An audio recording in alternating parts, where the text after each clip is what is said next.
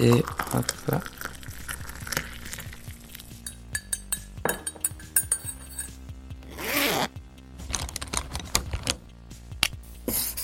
Ça, c'est fait. Ok. Bienvenue dans le premier épisode de Souffle Chaud, podcast culturel incandescent. Je fais genre que tout va bien, mais j'avoue que j'ai un peu la pression là. Daddy, I'm scared. C'est en compagnie de Louise Larger-Tiercelin, artiste designer, que j'ai choisi de débuter cette nouvelle aventure. Ensemble, nous avons évoqué ses années à l'école boule, ses pouvoirs magiques, mais également la difficulté de représenter, encore aujourd'hui, des figures féminines nues sans attirer les foudres du public. Voici son histoire. Pourquoi les gens s'intéressent à l'art? Parce que c'est la seule trace de notre passage sur Terre.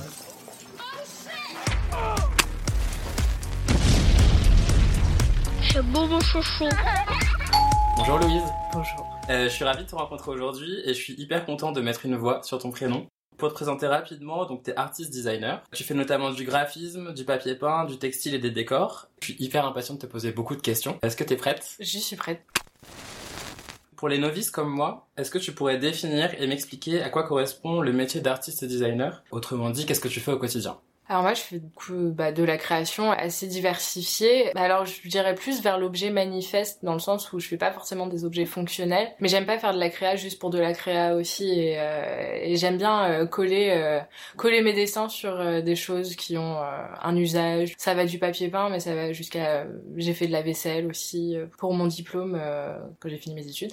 L'idée c'est vraiment de pas faire quelque chose juste pour faire quelque chose, pour euh, du dessin juste pour du dessin. C'est vraiment un ornement, Ok. l'appliquer sur quelque chose, que ça ait une fonction ou pas, mais plus dans l'art de l'habitat. C'est pour ça que j'accole artiste et designer. Moi, j'ai créé mon propre métier dans le sens où je voulais pas, euh, je voulais pas être dans une case euh, précise où je faisais du design industriel ou alors je faisais de l'artisanat ou du dessin. C'était euh, vraiment pouvoir mêler tout ce que j'ai pu apprendre et tout ce que j'aime faire. Et voilà.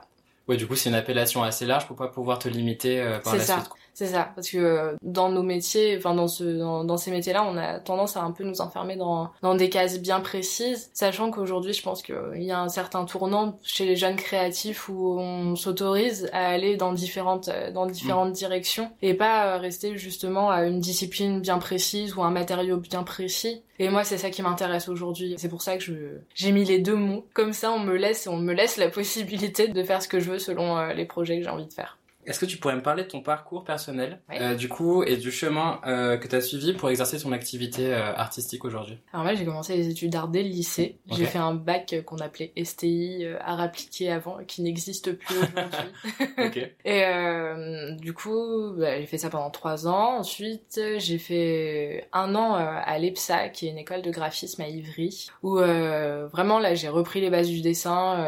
j'ai fait juste une, un an de prépa là-bas. Et c'est vraiment à ce moment-là où je me suis dit j'adore dessiner, j'adore euh, j'adore le graphisme, j'adore la couleur et tout ça. Juste le côté print me pesait un peu dans le sens où je voulais euh, je voulais faire autre chose, je voulais l'appliquer sur autre chose. Du coup ensuite je suis allée à l'école Boulle où j'ai passé euh, quatre ans là-bas, dont trois euh, dans un atelier qui s'appelle euh, décor et traitement de surface. Du coup, là, on est vraiment, euh, vraiment dans l'application du motif et de la couleur euh, sur un objet, sur, euh, sur, sur une surface Donc très pratique, quoi. très très pratique et euh, avec un vrai savoir-faire du travail de la couleur et de l'application de la peinture. euh. Enfin pour moi je trouvais ça parfait parce que c'était on m'apprenait un métier et une technique euh, qui euh, qui est pas foncièrement appris dans beaucoup de parcours. euh, on n'était que trois dans ma promo donc sortir à trois euh, par euh, très très petit. par promo, c'est très très petit et du coup c'est euh, super d'avoir ce savoir-faire là. Et du coup, je pouvais appliquer donc mes dessins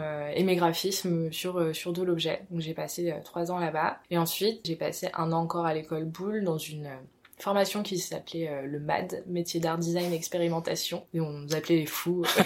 et, euh, et là, c'était vraiment euh, comme une sorte d'incubateur au sein de l'école où on nous donnait la possibilité de développer nos projets personnels encore un an dans l'école avec des cours d'éco-gestion pour pouvoir un peu apprendre à bah, gérer notre entreprise. On avait des cours aussi de philosophie ou de choses pour pouvoir discuter autour de notre travail, être capable d'en parler. Et du coup, c'était super intéressant. C'était moins fermé en termes de, de médium ou de discipline. Et du coup, vous pouvez faire ce que vous voulez. Quoi. Il y avait une liberté. euh, On, forcément, on avait un projet, on devait s'y accrocher et rester euh, à dialoguer autour de ce projet-là en particulier, mais il y avait quand même une certaine liberté d'expérimentation. L'idée, c'était vraiment d'évacuer un peu tout, ce qu'on avait envie de faire, parce que c'était euh, peut-être la dernière opportunité qu'on enfin, qu'on allait avoir pour pouvoir euh, vraiment sortir tout ce qu'on avait à sortir euh, dans le cadre euh, quand même euh, très euh, très confortable de l'école et, euh, et surtout l'école boule qui euh, c'est un peu l'équivalent d'un petit d'un petit cocon et d'un Mhm. petit nid où euh, on est vachement protégé. Du coup voilà, j'ai fini par ça et puis depuis euh, un an et demi du coup je travaille en indépendante. La vie d'adulte. La vie d'adulte. Euh, comme tu le disais, du coup, t'as fait tes études à l'école Boulle. Euh, c'est une école qui est quand même assez réputée. Est-ce que t'en as gardé des bons souvenirs? Et surtout, est-ce que tu conseillerais cette formation? Alors la formation que j'ai fait aussi a changé. Euh, du coup alors je saurais pas exactement parler de la formation En actuelle sous, ok. son, sous, sa, sous sa forme actuelle, même si de ce que j'en sais ça a pas foncièrement changé. La forme en elle-même je, je la connais plus, euh, plus vraiment. Alors euh, moi j'ai adoré mes études là-bas. Ça a été très difficile parce que euh, c'est quand même une école d'artisanat. Et alors artistes et artisans sont pas toujours les meilleurs copains du monde. Parfois j'avais un peu l'impression d'être un petit alien Tu te considérais dans quelle case, du coup, artiste ou artisan? Bah justement, moi Ah. je me considérais dans Ni les deux cases, mais on m'a on m'a vraiment demandé de choisir au fil de mes années et à chaque fois je dis, non, je veux pas choisir, bah, je fais ce que je veux Oui, puis je veux pas forcément d'étiquette, quoi. Encore une fois, je veux pas forcément Ouais. me réduire à un ou l'autre. parce Les deux que sont ouais, bien compatibles. sûr, les deux sont compatibles, les deux sont autant importants l'un que l'autre en fait et c'est ça euh, moi c'est ça qui me c'est ça qui me plaisait, c'est ça que je voulais faire, Je- l'un marchait pas sans l'autre non plus, Ouais. la créa marchait pas sans la technique qu'on m'apprenait aussi. Pour moi les, les deux étaient vraiment importantes et euh, parfois euh, le dialogue se faisait pas trop non plus et, euh, et ça a été un peu ça a été un peu difficile. Voilà, on s'entendait pas forcément sur les mêmes euh, sur les mêmes inspirations, sur les mêmes questions, sur la même vision des choses. Euh, Après, j'ai appris énormément de choses que j'aurais appris euh, nulle part ailleurs et j'ai rencontré des gens exceptionnels aussi euh, aussi là-bas et, et c'est super de, de vu qu'il y a énormément de de formations différentes et de techniques différentes, on s'apprend tous mutuellement Ouais. euh, énormément de choses et encore aujourd'hui, dès qu'on a besoin de quelque chose, dès qu'on a un projet en tête, on s'appelle les uns les autres, on s'échange Cool. des tuyaux, on travaille tous ensemble et on crée énormément de choses ensemble. Du coup, ça c'est super, euh, ça c'est super. Et on l'a dans pas beaucoup d'autres euh, d'autres écoles, ce, ce côté où effectivement euh, il y a un peu l'héritage de du monde de l'artisanat où euh, les passions sont un peu sont un peu soudées et et, et voilà. T'as un peu ce qu'on appelle une touche à tout. Tu fais aussi bien du dessin que de la création de motifs, des créations textiles. Euh, si tu devais choisir un seul médium par rapport à tes préférences, qu'est-ce que tu choisirais? La question un peu fatidique. euh. C'est comme choisir quel est son enfant préféré, j'imagine, je sais pas. A une discipline vraiment qui te tient à cœur et que vraiment t'adores, quoi. Moi, j'irais le dessin. Parce que c'est la base de tout. C'est ce que j'aime faire le plus. Je l'aime tellement que j'aime bien pouvoir le toucher. C'est pour ça que je le mets sur, euh, sur, sur d'autres choses. C'est pour voir, euh, vraiment le voir vivre et, euh, mais bon, si je devais choisir, effectivement, ce serait le dessin. Maintenant, si on parle un peu de ton style, de ton univers, est-ce que tu peux me parler de tes thèmes de prédilection? Qu'est-ce que tu aimes représenter dans tes créations et qu'est-ce qui t'inspire au quotidien? Alors, ça, ça va faire un peu fleur bleue dire ça, mais la nature. J'adore la nature.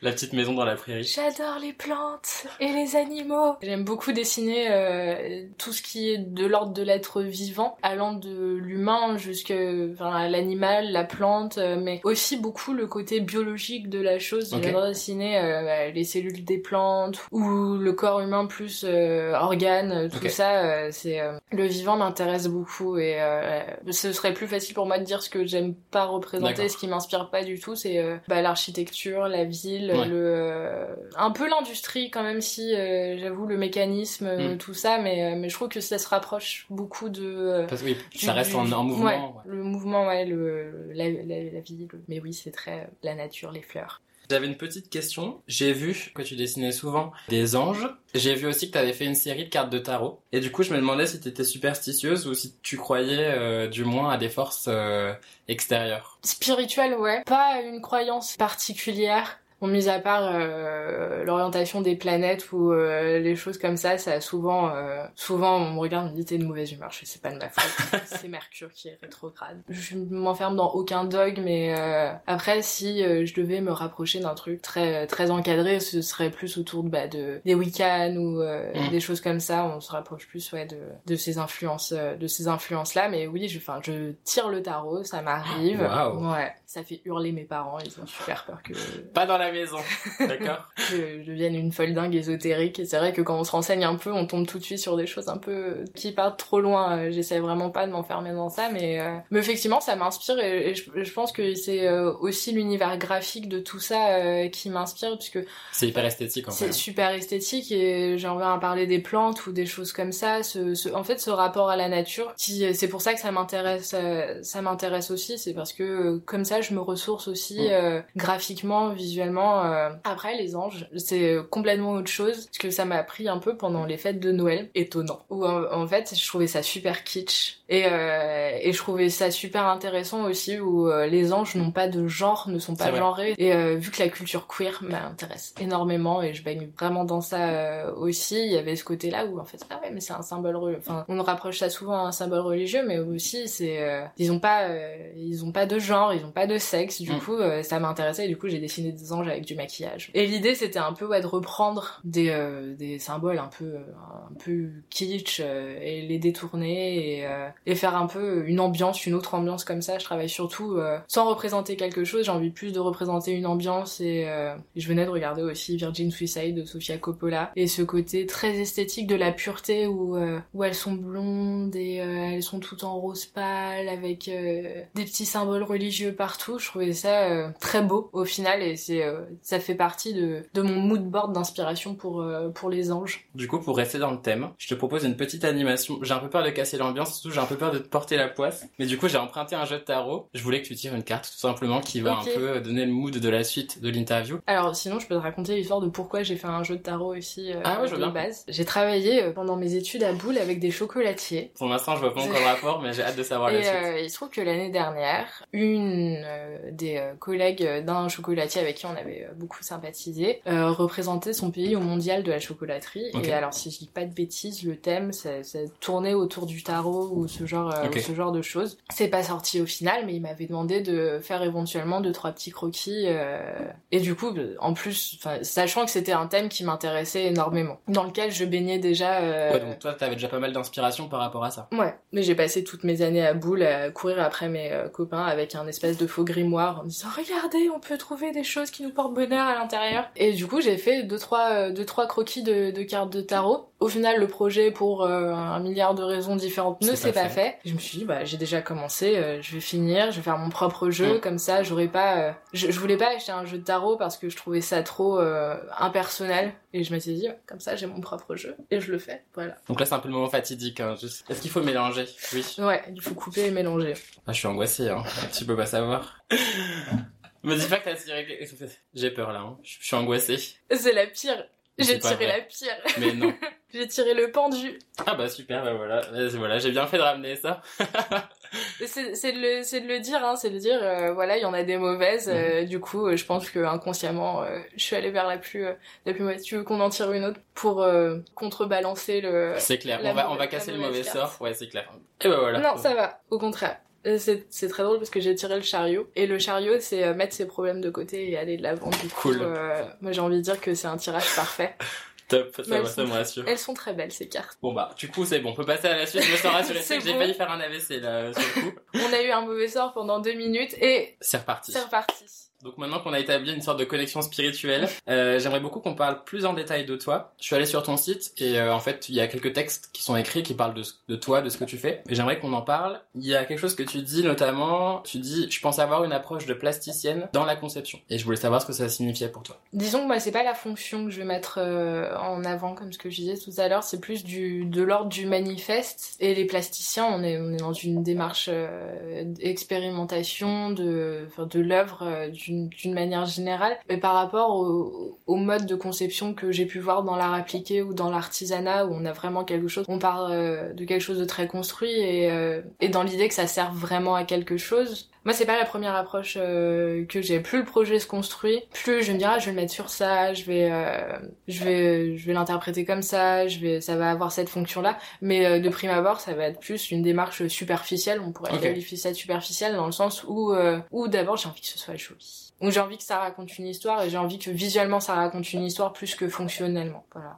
Alors tu dis aussi que le, que le travail de la main est primordial dans l'épanouissement de tes créations. Du coup, est-ce que ça veut dire que tu considères qu'une idée est bonne et intéressante euh, à partir du moment où tu commences à la matérialiser? Ou est-ce que ça veut dire aussi euh, que c'est le côté manuel qui t'intéresse dans l'acte de création? Euh, je pense que c'est le côté manuel qui m'intéresse. Parce que l'idée en général elle est là et elle a besoin de sortir et euh, je dis ça plus dans le sens où on travaille énormément de manière infographique aujourd'hui. Mm. et, et même si j'aime beaucoup travailler avec des tablettes graphiques sur ordinateur parce que ça me permet d'avoir des détails qu'on pourrait pas avoir aussi euh, en termes de, Ouais. de dessin à main levée, il y a quelque chose qui manque qui, qui me manque. Enfin c'est euh, il y a un côté où c'est j'ai quand même l'impression que c'est pas moi qui l'ai fait. Il y a une espèce de frustration, par exemple, quand on a faim et qu'on a absolument envie de manger ça et euh, on mange quelque chose, mais c'est pas ça et cette envie, elle reste et on a toujours envie de manger euh, ce- cette chose dont on a, on- qui, qui nous reste en tête. Et c'est un peu la même chose esthétiquement aussi, parce que quand je fais de la broderie euh, à, à la main ou quand je fais de la broderie euh, sur euh, sur brodeuse numérique, le rendu esthétique de la broderie à la fin va pas avoir euh, le, la- le même aspect et, et j'avoue que je préfère les petits défauts qu'on pourrait Ouais. avoir à la main plutôt que du côté ultra rectiligne. Il y a un charme en fait. Ouais.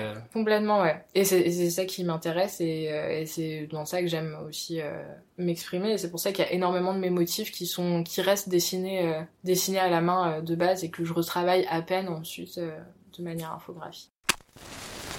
J'ai vu que tu avais fait un salon dernièrement. Est-ce que c'est facile d'assumer le regard des autres ou en tout cas de montrer son travail et du coup d'assumer un certain jugement? Ça dépend.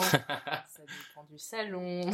Ça dépend des gens Ça aussi, dépend des gens. Ouais. Parce que euh, montrer mon travail, j'adore ça. J'adore euh, pouvoir euh, montrer ce que je fais, euh, avoir euh, un regard extérieur parce que ça m'aide énormément à progresser parce que parfois on nous renvoie des choses auxquelles euh, on pense pas Mm. et, euh, et ça fait sens quand ça vient de la part de, de quelqu'un d'autre, du regard de, du regard de l'autre. Et puis, puis bon, euh, moi j'aime bien quand on me dit que c'est bien ce que je fais aussi. Donc euh, pour ça, faut, faut, faut le montrer et j'ai absolument euh, aucune peur, enfin aucun, euh, ouais, aucune peur de, montrer, euh, de montrer mon travail et en général j'accepte le regard, euh, le regard extérieur. Après, effectivement, on n'a pas toujours affaire à un public qui, euh, c'est ça, qui comprend ce qu'on fait, qui comprend notre démarche, qui comprend, euh, qui a une culture en fait derrière tout ça euh, pour euh, pour avoir un regard euh, suffisamment pertinent sur euh, sur notre travail. Et pas que appréciatif. En tout cas, pas que sur du j'aime, j'aime pas. Après, c'est très bien aussi parce que ça nous permet de cibler plus les publics euh, qui vont être sensibles à notre travail parce que on peut prendre n'importe quel créatif, euh, tout le monde sera pas sensible effectivement à, à ce qu'il fait, même en ayant la culture euh, Mm.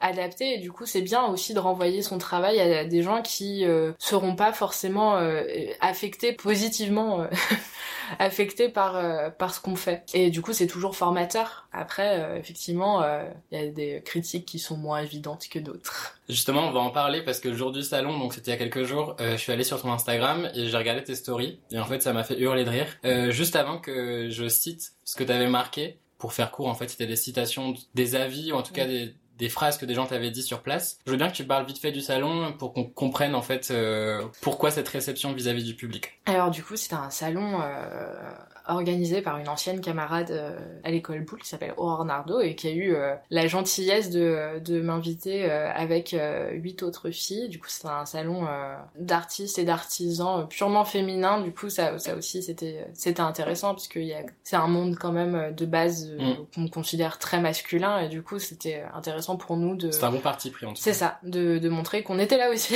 Et du coup, on nous accueillait au ministère des Finances, dans Bercy. Bon, c'était un salon quand même de base euh, dédié aux, euh, aux personnes euh, qui travaillent à Bercy. Je crois qu'il y a quand même 7000 personnes qui travaillent là-bas. Du coup, ça fait un, un bon panel Mm. de public. Du coup, voilà, donc on exposait sur des petits stands euh, avec euh, chacune nos, nos savoir-faire différents et nos personnalités euh, différentes. Et euh, il se trouve que euh, massivement, mon travail n'a pas été euh, bien, enfin reçu euh, de manière positive. on va dire Voilà, c'est là que les problèmes commencent et surtout c'est là que la psychologie de comptoir, je trouve, arrive un petit peu. La première phrase c'était c'est très gothique ce que vous faites, on voit bien votre rapport à la mort. Ce qui est surtout drôle, c'est la manière dont, cette petite dame qui euh, regarde, regarde mon travail, elle fait Oh, c'est un peu glauque quand même. Puis elle continue à avancer sur mon stand et elle me fait ah ouais, c'est très gothique. On sent vraiment bien le rapport à la mort dans votre travail. Et elle me regarde en attendant que je lui dise quelque chose. Du coup, j'ai ouvert grand les yeux et euh, il se trouve que ce jour-là, j'avais une robe avec des flammes en plus. Du coup, ça faisait un peu euh, Ouais. le petit démon. Et je l'ai regardé et je lui ai dit, c'est vrai, c'est un sujet qui me passionne beaucoup. Et je lui ai répondu ce qu'elle voulait entendre parce Ouais. que euh, on ne peut pas lancer le débat. On peut pas lui dire, bah non, euh, au contraire, euh, moi c'est plus le rapport à la vie, c'est l'être vivant, c'est euh, parce qu'on on sait jamais ce que ça fait ressortir chez les gens. euh. Bah ouais, je lui ai, je lui ai vendu ce qu'elle voulait, euh, ce qu'elle voulait acheter et euh, je lui ai dit qu'elle avait raison. Et surtout que le pire, c'est que ça m'a fait réfléchir parce que j'ai regardé mon travail et je me suis dit peut-être, est-ce que vraiment euh, c'est quelque chose qui ressort dans mon travail alors que en- pas, pas du tout. Ouais. Moi, c'est l'inverse. C'est euh, ouais, c'est le vivant qui m'intéresse, c'est pas du tout le mortuaire. Euh, Il y a une deuxième phrase qui m'a aussi fait beaucoup rire qui disait Non, mais être créatif, c'est pas une excuse pour tout. Est-ce que toi, tu mettrais ça chez toi, par exemple? Du coup, j'aime que c'était une conversation. C'est une conversation, ouais, entre euh, deux, monsieur qui passaient, euh, Super sympa. qui, qui passaient par là. Je crois qu'ils m'ont pas vu en fait, de, de base. Même si euh, j'ai eu des réactions similaires, aussi violentes, alors que j'étais là, je veux dire, une fois, Ça fait toujours il y plaisir. a quelqu'un qui est venu et qui a explosé de rire et qui, qui est parti. Enfin, ce, ce genre, euh, ce, ce genre de choses, mais c'est pas tant euh, la réaction violente qui a, enfin, bien sûr que ça m'a choqué et bien sûr que c'est pour ça que j'en ai, euh, j'en ai parlé euh, Mm. aussi. Et c'était plus de voir ce qui les avait choqués, parce que pour moi c'était quelque chose de, c'était peut-être euh, l'œuvre la plus soft que je pouvais, euh, que je pouvais présenter. C'était du coup. euh, Ok. Oui, Une, donc une euh, rien femme de dont on voit un sein, il semblerait que Il en faut peu, en tout cas. qu'il en faut peu et, euh, et c'est cette œuvre-là qui a le plus dérangé pendant le salon alors que j'avais quand même une illustration avec des organes dessus qui pour moi éventuellement euh, là c'est euh, là on peut dire que c'est gore gothique euh, tout ce qu'on veut euh, Mm. c'est euh, mais que ce soit une femme juste avec un sein dénudé en 2019 Ouais, mais tu sais, je pense que c'est très... choque Ouais, mais je pense que c'est très très très représentatif de la société. Tu sais, même ça me fait penser. Je vois souvent des photos sur Instagram se faire supprimer parce que euh, les seins sont affichés et je pense qu'il y a une hyper sexualisation euh, de, de l'organe féminin. Et tu sais, ça me rappelle aussi le débat sur l'allaitement. Enfin, tu vois, c'est hyper bête, mais je trouve qu'il y a encore un problème euh, avec ça, alors qu'il y a rien de choquant. Enfin, je veux dire, les hommes sont torse nu depuis des milliards d'années et ça choque personne. Bon, bref. On a tous des tétons, euh, Voilà. c'est pas euh, c'est pas quelque chose qui devrait choquer ou euh, à la limite euh, il y aurait vraiment euh, quelque chose de très érotique dans dans, Dans la mise en dessin. scène, euh, peut-être. on parle de la mythologie grecque, on parle il y a énormément de tableaux qui ont été faits là-dessus depuis euh, des siècles et des siècles, des tableaux classiques, tout ça qui sont au Louvre, qui sont euh, partout, je veux dire, ça, n'est pas censé choquer. Et je veux dire, mais de représenter une femme aujourd'hui, effectivement, avec un sein découvert, tout de suite, euh, tout de suite, on crie au scandale. Et je veux dire, mais enfin, bon, on est au 21e siècle, on est en 2019. Si j'ai envie de représenter une nana avec un sein découvert, euh, je devrais avoir le droit. Je veux dire, on voit quand même euh, trois fois pire sur Internet, à la télé. Et en fait, je me suis posé la question aussi de, bon après, c'est un, autre débat, mais si c'était parce que j'avais pris la en tant que femme de euh, représenter une femme nue. Parce qu'en fait ça n'a choqué que les hommes. Du coup je me suis posé cette question est-ce que c'est euh, ce rapport euh, ce rapport là de est-ce que en tant que femme j'ai pris la liberté de représenter une femme même pas à moitié nue vu qu'on voit qu'un seul sein mais est-ce que c'est ça qui les a choqués? Je sais sais pas du tout. Bon après je voulais pas je voulais pas moi me, lancer aussi à un autre débat de ce rapport homme-femme tout ça parce que c'est pas enfin ça a jamais été la question ni dans mon travail ni dans d'une manière générale mais la situation a fait que quand même je me suis euh, je me suis posé la question pourquoi est-ce que ça ça choque Mm. bon, Bon. Euh, et la dernière, qui était un peu plus soft, mais du coup qui était assez réductrice, je trouve, par rapport à ton travail, qui était euh, vous réussirez à, à intégrer une maison euh, de papier peint, vous le méritez. Ouais, alors ça, c'était euh, c'était quand même très gentil. En fait, je l'ai mise sur euh, sur Insta plus parce que c'était euh, le seul regard positif que j'ai eu euh, de tout le salon. On parle d'une semaine de salon quand même, donc de cinq jours. euh. Mais disons que par la violence des autres critiques que j'avais pu avoir, il y avait un, un côté aussi où, où la réaction positive était tout aussi violente que euh, que que le reste. Et ça a été vraiment tout noir ou tout blanc quoi. Sauf que j'ai eu plus de de négatif que, que, que de positif. positif. Mais ça a presque été ouais, une, euh, un moment de libération euh, à ce moment-là. Et euh, ouais, j'ai comparé sur Instagram aussi, euh, à la fin du salon, euh, mon expérience à cette scène mythique de Elephant Man où euh, il hurle que euh, c'est pas un animal, c'est un être humain. Oh le Ouais, il y a un peu ça, parce que finalement t'es regardé et t'es jugé par tout le monde, quoi. C'est ça, mais j'avais vraiment l'impression d'être ben, un, un monstre dans sa cage où euh, on paye un sou pour voir euh, la femme qui montre des femmes au sein nu. Est-ce que à ce moment-là, t'as regretté d'avoir participé à ce salon ou pas? Hum, non, je suis pas du genre à regretter. D'une manière générale, euh, quelque chose qui se passe mal. Je suis plutôt partisane de on grandit dans l'adversité et euh, se prendre des claques comme ça.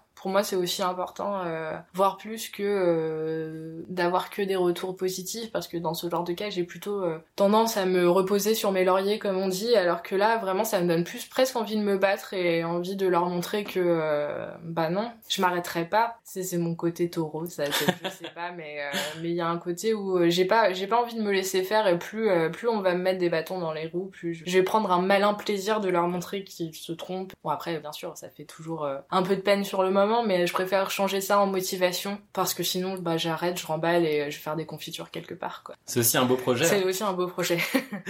Avant de conclure, je me posais une question qui me semble assez importante. Est-ce que c'est facile aujourd'hui en tant qu'artiste, ou en tout cas euh, quand tu as une activité créative, de se faire une place dans le milieu, ou dans le domaine en tout cas de, de l'art ou de la création? Je pense pas plus qu'avant, parce qu'avant il y avait pas beaucoup plus de place, mais il y avait moins de consommation aussi, donc c'était euh, c'était un rapport assez similaire à, à ce qui se passe aujourd'hui.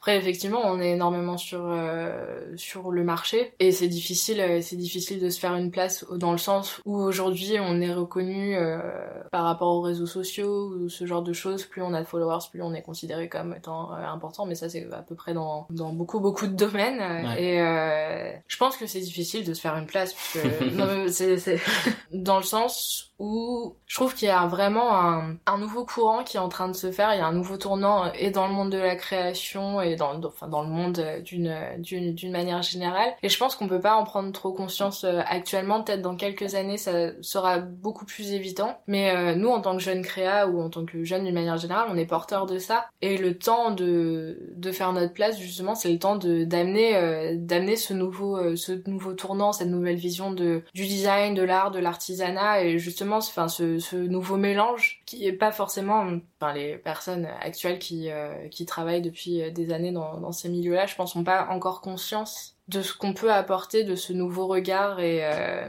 et ça et ça va se faire mais euh, pour encore le temps un peu de euh, de ramer Je on est optimiste pour la suite. Ouais, moi je suis assez optimiste euh, pour la suite. Je me dis qu'il faut pas que je commence à voir le mauvais côté du truc parce que Trop tôt. encore une fois, Ouais. je, je remballe et je vais faire des confitures à nouveau, mais euh, j'essaye d'avoir un regard assez euh, assez optimiste parce que en soi autour de moi, que ce soit euh, mes amis ou euh, je, trouve qu'il y a un nouveau il y a un nouveau regard. Du coup, c'est pas juste une vision personnelle. On est plusieurs à avoir cette approche là. Donc je me dis forcément à un moment ou un autre, euh, ça va ça va changer, ça va exploser et notre place elle sera là. Avant de partir, euh, je voulais terminer sur une note un peu plus légère. Euh, J'ai vu sur Instagram et sur ta main que t'avais des tatouages. Et du coup, je voulais savoir euh, ton appréciation pour cet art. J'aime beaucoup. Je crois que depuis, depuis que je suis toute petite, mon but c'était d'avoir des tatouages. Au final, ils sont pas, je les ai pas fait parce que c'était une mode ou c'est, dans un sens, ils ont toujours été là. Il fallait juste le temps que ça, que ça apparaisse. Puis il y a quelque chose d'assez interdit, d'assez violent et, et j'aime bien. Je sais pas, je, petit côté pirate euh, dans ça. euh. Et ouais, j'ai toujours voulu avoir des tatouages. Malheureusement, pour ma petite maman, c'est pas fini. Je vais continuer à, à en faire. Elle sera ravie. Je suis pas sûre. Mais ouais, je commence à en avoir un petit peu beaucoup. Mais ouais, ça continuera. Quand il y aura plus de place, on verra. En tout cas, je suis hyper contente de t'avoir rencontré aujourd'hui. J'espère que tu vas continuer à dessiner. J'espère aussi que tu vas continuer à avoir des tatouages, parce que si c'est aussi ça ta façon de t'exprimer, c'est cool. Je te remercie et puis je te souhaite beaucoup Merci de bonheur pour la suite. Ben, merci également. Au Au revoir. revoir. J'espère que cet épisode t'a plu. Si c'est le cas, n'hésite pas à le partager et à laisser des commentaires ainsi que des notes positives si ta plateforme d'écoute le permet. Ça fait toujours plaisir et surtout, ça participe à la longue vie de ce podcast. Ah, et au fait, si tu connais des personnalités créatives ou si tu es toi-même un ou une artiste au sens large du terme et que tu souhaites partager ton histoire, tes conseils ou tes rêves avec moi, envoie un petit message à l'adresse contact at. Merci d'avoir écouté cet épisode jusqu'au bout et à très vite pour le prochain chapitre.